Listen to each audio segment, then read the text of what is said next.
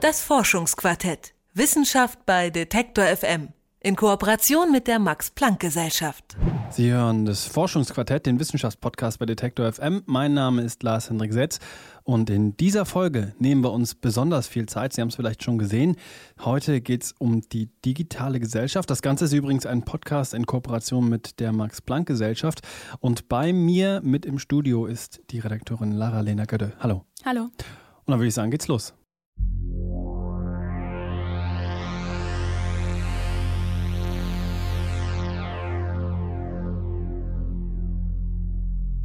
Wir wischen, scrollen, tippen und klicken. Und das viele Stunden am Tag. Digital, das heißt den Finger betreffend. Und das fasst die digitale Gesellschaft eigentlich schon ganz gut zusammen. Denn vieles, was früher viel Zeit und Kraft gekostet hat, ist heute eine kleine Handgeste geworden. Eine gute Nachricht für uns alle also? Nicht nur, denn auch die Schattenseiten der Digitalisierung sind allgegenwärtig. Deswegen versuchen Forscherinnen und Forscher der verschiedensten Disziplinen, das Leben in der digitalen Gesellschaft zu verbessern. Peter Druschel zum Beispiel.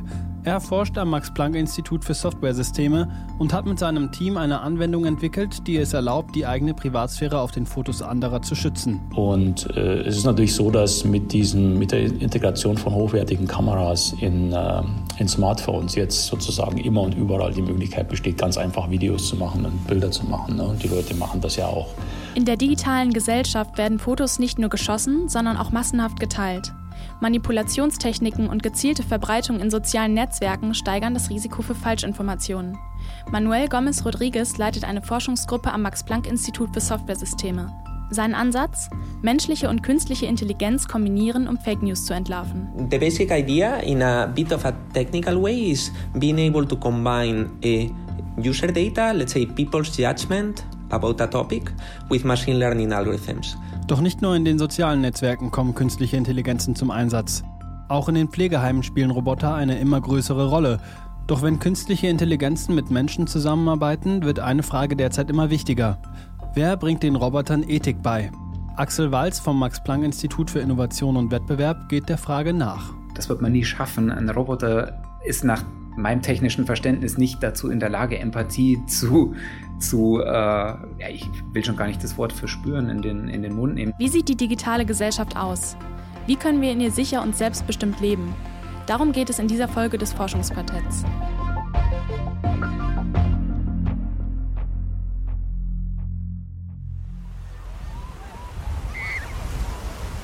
Wissen Sie, auf wie vielen fremden Urlaubsfotos Sie zu sehen sind? Ein Eis schleckend, in der Sonne liegend oder vielleicht schlecht gelaunt in der Schlange vorm Museum? In all diesen Situationen werden wir festgehalten. Und das vielleicht in einem verstaubten Fotoalbum am anderen Ende der Welt oder, und das ist viel wahrscheinlicher, in Hunderten von Smartphones. Dabei ist man zwar nur Statist, doch trotzdem, manche Momente hätte man lieber nicht in den digitalen Archiven anderer Leute. Was wäre also, wenn man selbst entscheiden könnte, wann man Teil eines Bildes sein will und wann nicht? An so einer Möglichkeit haben Peter Druschel und sein Team vom Max-Planck-Institut für Softwaresysteme in Saarbrücken geforscht. Sie haben Gesichtserkennung eingesetzt, um die Privatsphäre in bestimmten Situationen zu schützen. IPIC heißt das neue System. Und das ist nicht etwa die neueste technische Spielerei einer Firma mit Obstlogo, sondern eine Software, die per Gesichtserkennung Daten schützt. Und das ist insofern interessant, weil diese Gesichtserkennungsalgorithmen ja im Allgemeinen im, im Verruf stehen, dass sie die Privatsphäre beeinträchtigen, ne? weil man dann damit eben Leute in ganz verschiedenen Fotos im Internet zum Beispiel immer wieder erkennen kann und zuordnen kann. Hier konnten wir die gleiche Technologie eigentlich anwenden, um, äh, um mal die Privatsphäre von Nutzern zu schützen. Das funktioniert zunächst einmal ganz einfach per Bluetooth. Wenn der Fotograf und alle Menschen, die zufällig auf dem Bild zu sehen sind, die Funktion auf ihrem Smartphone haben, lassen sich die jeweiligen Präferenzen einstellen. Diese Information wird dann per Bluetooth übermittelt. Zum anderen haben wir auch festgestellt, dass äh, unterschiedliche Personen sehr unterschiedliche Präferenzen in der gleichen Situation haben. Also auch muss man persönliche Unterschiede da in Betracht ziehen. Und drittens haben wir eigentlich auch noch interessanterweise festgestellt, dass die meisten, meisten Leute uns gesagt haben, als Fotografen, also aus der Position des Fotografen, würden Sie gern ein System haben, das Ihnen erlaubt, sozusagen die Wünsche von äh, dritten Personen zu respektieren, wenn das einfach technisch möglich ist. Das heißt, wenn das möglich ist, ohne dass Sie jetzt jeden, der im, im, im Blickfeld steht, persönlich ansprechen und fragen, ob Sie einverstanden sind oder nicht. Konkret heißt das also, ich möchte nicht zufällig auf den Fotos anderer Leute erscheinen. Also gebe ich diese Präferenz in mein Smartphone ein. Wenn jemand in unmittelbarer Nähe ein Foto mit seinem Smartphone macht, auf dem ich abgebildet bin, erhält sein System die Information, mein Gesicht zu verpixeln. Kompliziert wird es erst, wenn es zur eigentlichen Übermittlung der Daten kommt. Um zu erkennen, welche Präferenzen jetzt zu welchem Gesicht gehören, müssen Gesichtserkennungsdaten ausgetauscht werden. Und das ist immer eine sensible Angelegenheit. Peter Druschel und sein Team nutzen dafür eine spezielle Verschlüsselungstechnik, bei der keine Bilder, sondern lediglich Codes abgeglichen werden. Das kann man sich in etwa so vorstellen. Eine Gruppe von Menschen will herausfinden, wer das höchste Gehalt hat. Dabei will jedoch niemand preisgeben, wie hoch sein eigenes Gehalt ist. So eine Multi-Party Secure Computation macht es möglich, sozusagen, dass die alle ihre, ihr Gehalt in verschlüsselter Form sozusagen einem Computer anvertrauen. Der Computer berechnet das maximale Gehalt, kann aber nicht preisgeben, weil er das gar nicht erfährt, was die einzelnen Gehälter sind und kann sie auch nicht den einzelnen Personen zuordnen. Das heißt, also das maximale Gehalt kann auch nicht einer Person zugeordnet werden. Das wäre so ein Beispiel für so ein Verfahren. Zukünftig könnte es also sein, dass man seine Privatsphäre auf den Fotos anderer Leute schützen kann. Man erscheint dann lediglich als verpixelter Unbekannter. Das Ziel ist damit erreicht. Doch will man wirklich eine Schar verpixelter Geister auf seinen Urlaubsbildern? Peter Druschel und sein Team wollen iPix so weit optimieren, dass eine ästhetische Verfremdung möglich ist. Es gibt aber durchaus andere Verfahren. Äh, zum Beispiel gibt es äh, Algorithmen oder Verfahren, mit denen man Bilder von Personen dahingehend abändern kann, dass man ihr Alter verändert oder ihr Geschlecht verändert oder sogar ihre Hautfarbe verändert. Und man kann dieses Verfahren im Prinzip so zu benutzen, dass man sozusagen das Bild einer Person äh, kontinuierlich verändern kann so dass es immer noch natürlich aussieht. Also man, man denkt, man sieht ein Bild eines, einer Person, nur diese Person existiert überhaupt nicht, weil sie eben in diesen Merkmalen wie Alter, Geschlecht, Hautfarbe, äußere Erscheinung so verändert wurde, dass sie nicht mehr einem, einer richtigen Person entspricht. Ich finde zwar die Idee, andere Menschen auf meinen Urlaubsfotos unkenntlich zu machen und selber auch unkenntlich gemacht zu werden, ganz gut, aber die Vorstellung, dass ich Urlaubsfotos habe, auf denen Menschen drauf sind, die es gar nicht gibt, die finde ich irgendwie schon komisch. Denn zeigt das nicht irgendwie, dass Fotos in einer digitalen Gesellschaft eigentlich gar keine handfesten Beweisstücke mehr sind?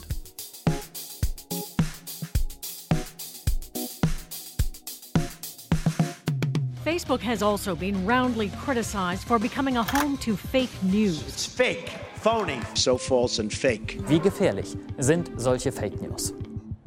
Ob Fotos, Videos oder Nachrichten.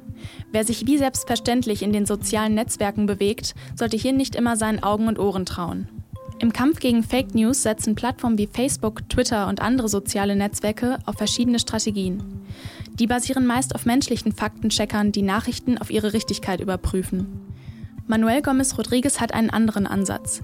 Er leitet ein Team vom Max-Planck-Institut für Softwaresysteme in Kaiserslautern. Dort hat er einen Algorithmus namens Curb entwickelt. Die Idee ist folgende. Wenn Menschen für sich ein Urteil treffen, ob eine Nachricht fake ist oder nicht, dann geben sie ein Signal ab. Aber Menschen sind nicht perfekt. Deswegen benutzen wir Algorithmen, um all diese Signale der Nutzer zu sammeln und um dann eine Voraussage zu treffen, ob es sich um Fake News handeln könnte. Auf Basis dieser Erkenntnis entscheiden wir, welche Inhalte wir an eine sogenannte Third Party senden. Das sind dann die, die nach einer weiteren Recherche das letzte Wort haben. Damit verfolgen die Forscherinnen und Forscher also einen Ansatz, in den sowohl menschliches Urteilsvermögen als auch künstliche Intelligenz einfließen. Dabei spielen mehrere Faktoren eine Rolle, zum Beispiel wie oft Posts geteilt werden, wie die User Inhalte beurteilen und ob sie bereit sind, sie als Fake zu markieren oder nicht. Mithilfe dieser Kriterien kann dann entschieden werden, ob und wann eine Nachricht menschlichen Faktencheckern überstellt wird.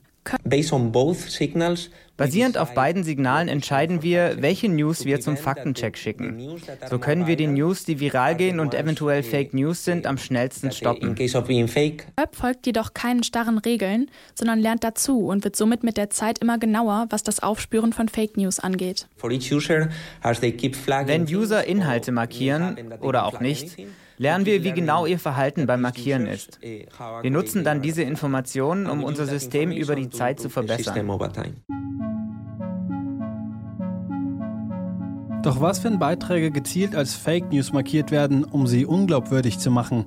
Und welche Rolle spielen Social Bots und Fake-Profile?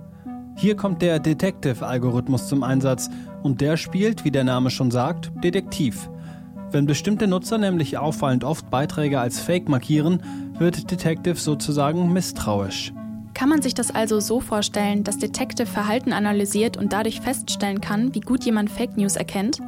Und was geschieht mit diesen sensiblen Daten? Schließlich lernt der Algorithmus ja viel über die Einstellung der Nutzer, oder?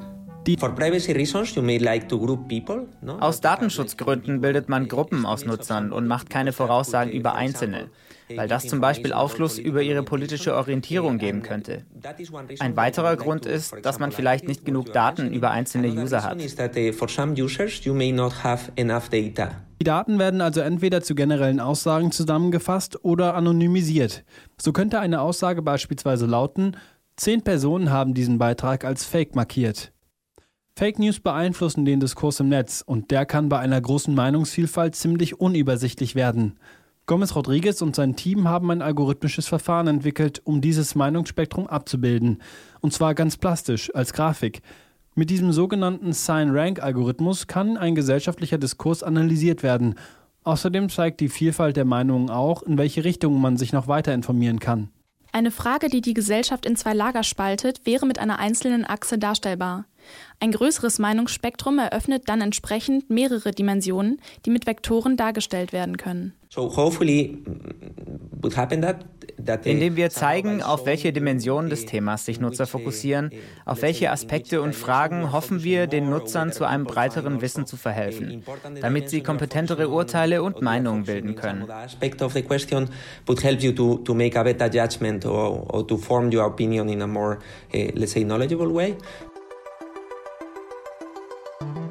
Informierte Urteile, weniger Lügen, mehr Transparenz. Und das nicht alleine durch Technik, sondern mit Hilfe des menschlichen Urteilsvermögens. Denn das lässt sich noch nicht eins zu eins in künstliche Intelligenz oder Roboter übertragen.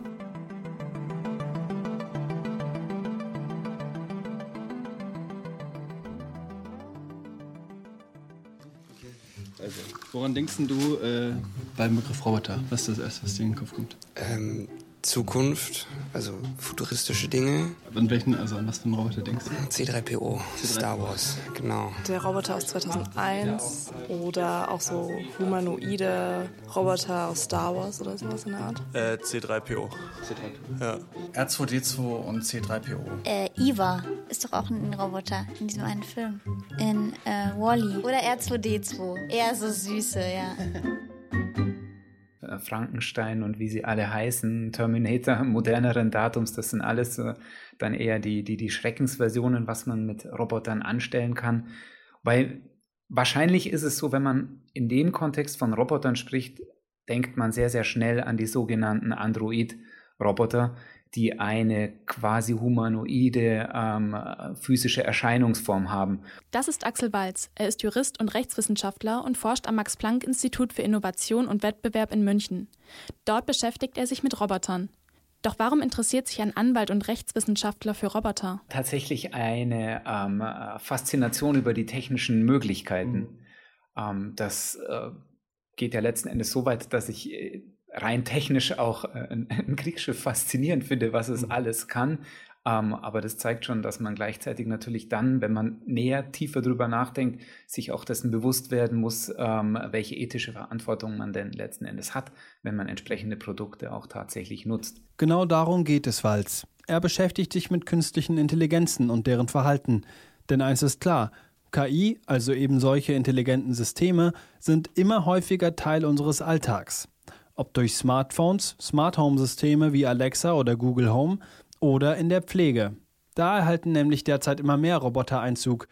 Pflegeroboter sollen menschliche Arbeitskräfte nämlich unterstützen, wie Axel Walz erklärt. Das können Hilfestellungen bei schweren körperlichen Arbeiten sein, sodass die Roboter letzten Endes dem menschlichen Pflegepersonal dabei helfen können, Patienten zu wenden, zu betten, aufzuheben, zu tragen dann denkt man natürlich an Roboter, die auch im, im heimischen Bereich eingesetzt werden können.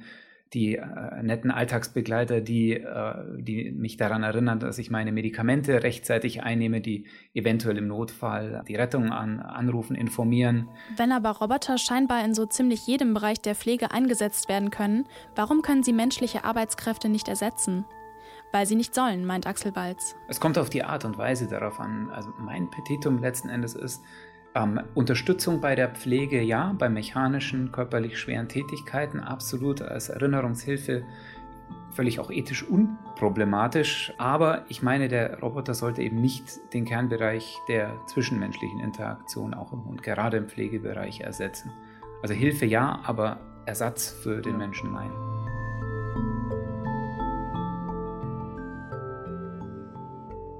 In Deutschland fehlen heute mehr als 36.000 Pflegekräfte. Deswegen unterstützen Roboter schon jetzt in der Arbeit mit den Patienten. Warum also sollten Roboter nicht gleich eine ganze Stelle füllen?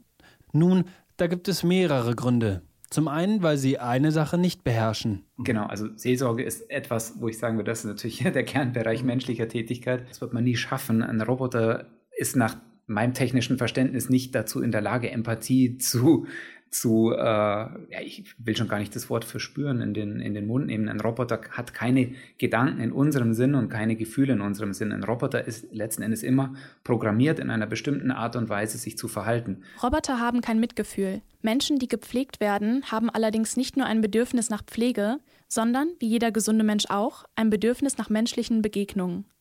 Diese wichtige Aufgabe kann ein Roboter bisher nicht übernehmen. Für Axel Walz gibt es aber noch einen anderen Grund, warum Roboter nicht allzu menschlich sein sollten. Da ist aus rechtlicher Sicht ein Prinzip, das es meines Erachtens zu schützen gilt, nennt sich die Singularität menschlichen Lebens, kommt beispielsweise auch normativ auf völkerrechtlicher Ebene, UN-Ebene zum Ausdruck in dem äh, bekannten Klonierungsverbot ich vermag nicht so ganz den Unterschied zu erkennen im Ergebnis, wenn man einerseits eine organische Reproduktion herstellt oder jetzt die technischen äh, Forschungsrichtungen äh, beobachtet ähm, und sieht, dass über biomechanische äh, Robotikentwicklungen und äh, Implementierung von künstlicher Intelligenz dann quasi humanoide Roboter geschaffen werden. Oder in anderen Worten, Roboter, die wie Menschen aussehen und wie Menschen handeln, sind unter Umständen nicht bloß etwas unangenehm, sondern vielleicht sogar unethisch, so wie das Klon eines Menschen als unethisch empfunden werden kann.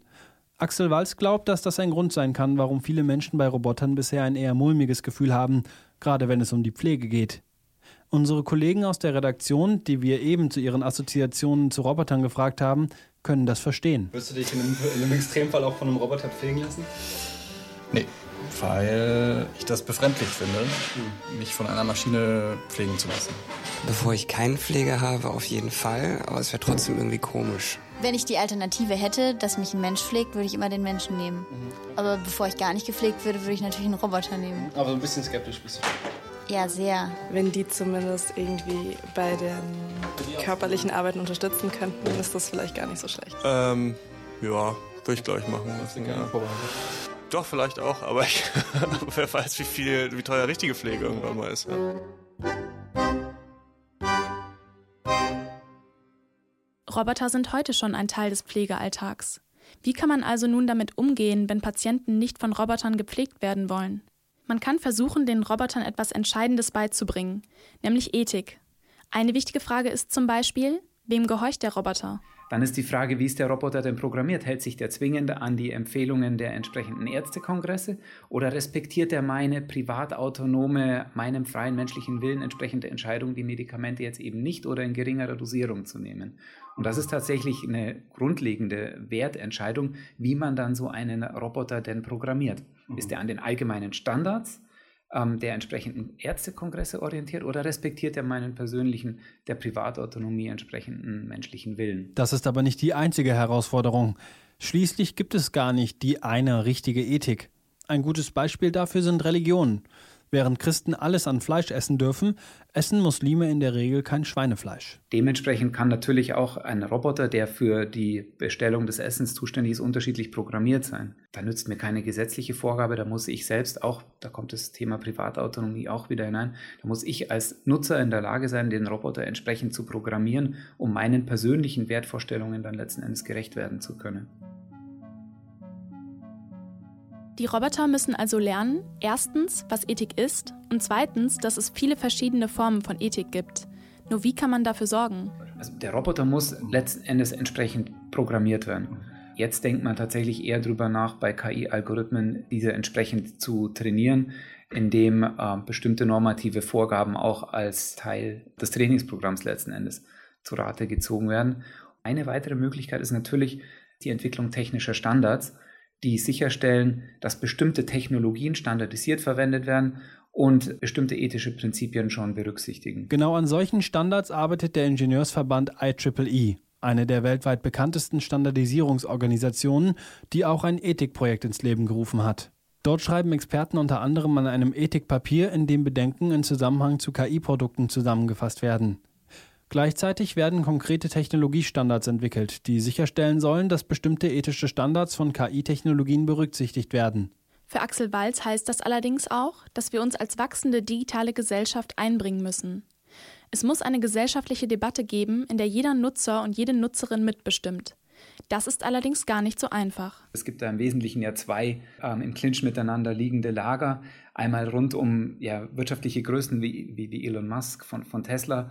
Ähm, das Lager, die weltuntergangsapokalyptische Szenarien heraufbeschwören und auf der anderen Seite die, die Ansicht, dass künstliche Intelligenz der moderne Heilsbringer sei. Ich glaube, die Wahrheit wird irgendwo in der Mitte liegen. Es kommt darauf an, dass man die neuen digitalen Technologien sinnvoll nutzt. Und dann kann das tatsächlich ähm, auch äh, ein, ein Mittel sein, um bestehende ethische Wertvorstellungen auch nachhaltig ähm, und besser, effizienter durchzusetzen. Doch dann, was, wenn Pflegeroboter in Serie gehen, wenn sie die Prinzipien pluralistischer Ethik verstanden haben? Wird sich dann auch unsere Vorstellung von Ethik verändern?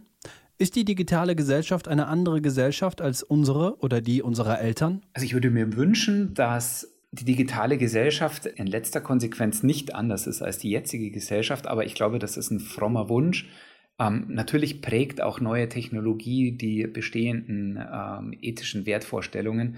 Und ich denke, am Beispiel der Smartphones sieht man heute schon, wie sich unser Kommunikationsverhalten verändert hat und auch in der Hinsicht völlig neue Wertvorstellungen entstanden sind wo ich jetzt schon, ich weiß nicht, ist es der Generationensprung schon, aber schon einfach ganz unterschiedliche ähm, äh, Wertevorstellungen an mir selber merke als bei der nachfolgenden jüngeren Generation.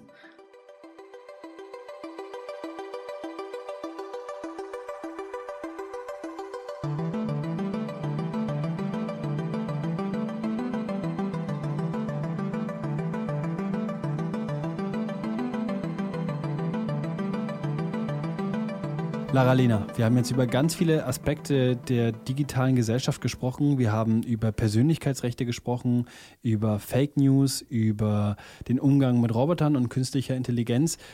Was glaubst du, ist die digitale Gesellschaft, passiert das schon oder ist das etwas, was noch auf uns zukommt? Ich glaube, das Ganze ist ein Prozess und dass wir wahrscheinlich mittendrin sind, aber dass da auch noch viel auf uns zukommt. Und wenn du so an die Zukunft denkst, du hast ja jetzt auch, wir haben ja jetzt auch ein paar Sachen gehört, Freust du dich darauf oder bist du eher so ein bisschen skeptisch und ein bisschen vorsichtig? Na klar bin ich skeptisch und vorsichtig und ich glaube, es ist auch wichtig, dass man da immer kritisch bleibt, aber ich glaube, man darf sich auch dem Ganzen nicht verwehren, weil sonst bleiben wir wahrscheinlich auf der Stelle stehen als Gesellschaft. Also da würden Chancen ungenutzt bleiben, wenn man das jetzt nicht positiv und zukunftsgewandt angeht. Wahrscheinlich. Quasi. Ja, mhm. ja ich glaube, da gehe ich mit. Und Gehst ich bin gespannt darauf, welcher Roboter mir in 50 Jahren hilft, die Socken anzuziehen. Würdest du das zulassen? Das würde ich zulassen. Auf jeden Fall. In 50 Jahren? Ja. Okay. Schauen wir mal. Da schauen wir mal, was passiert. Das war das Forschungsquartett zum Thema digitale Gesellschaft, diesmal in Kooperation mit der Max-Planck-Gesellschaft im Übrigen. Äh, diese Folge und noch mehr Folgen vom Forschungsquartett. Die finden Sie im Podcast-Feed auf Detektor FM, äh, bei Spotify, dieser Google Podcast, Apple Podcast oder in der Podcast-App Ihrer Wahl. Ähm, da kann man auch den ganzen folgen und keine Folge mehr verpassen, würde mich freuen. Lara Lena, vielen Dank, dass du auch dieses Mal bei der langen Forschungsquartett-Folge dabei warst. Danke dir. Das Forschungsquartett. Wissenschaft bei Detektor FM. In Kooperation mit der Max-Planck-Gesellschaft.